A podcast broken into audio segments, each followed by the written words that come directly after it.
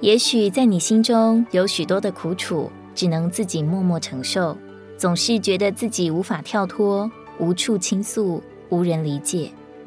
也许在你心中也有许多的委屈，只能自己默默尝试，总是觉得自己的酸楚无法启齿，无人能懂，无人安慰。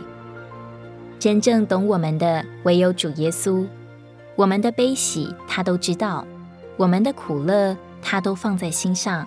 无论我们的光景如何，他都同情体恤，他的供应总是刚好应付我们的需要。不管我们身在何处，他的同在从来都没有离开过。希伯来书四章十五到十六节，因我们并非有一位不能同情我们软弱的大祭司，他乃是在各方面受过试诱，与我们一样，只是没有罪。所以，我们只管坦然无惧地来到施恩的宝座前，为要受怜悯、得恩典、做应时的帮助。